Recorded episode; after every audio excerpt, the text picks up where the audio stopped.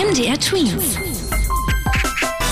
Dein 90 Sekunden Corona-Update. Es wird wohl keinen weiteren großen Lockdown in Europa geben. Davon geht zumindest die Weltgesundheitsorganisation aus. Der Regionaldirektor Europas der Organisation hat jetzt in einem Interview gemeint, dass es wohl reichen wird, wenn in Zukunft nur in stark von Corona betroffenen Kreisen oder Städten alles heruntergefahren wird. Auch der deutsche Politiker und Gesundheitsexperte Karl Lauterbach glaubt nicht, dass es nochmal zu so weitreichenden Einschränkungen kommen muss, wie zum Beispiel bei uns hier im März oder April.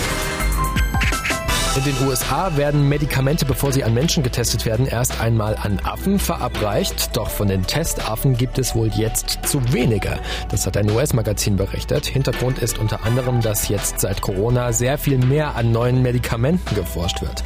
Die medizinische Forschung mit Affen ist aber sehr umstritten. Im Bundesland Nordrhein-Westfalen wird der Musikunterricht in der nächsten Zeit wohl anders aussehen als bisher, denn die Politiker haben das Singen in Klassenräumen verboten. Durch das Singen werden laut Experten sogenannte Aerosole verteilt, also sehr kleine Partikel, die durch die Luft schweben. Dadurch könnte die Gefahr, sich anzustecken, steigen. In größeren Räumen wie Turnhallen oder Schulaulas bleibt das Singen aber erlaubt. MDR Twins.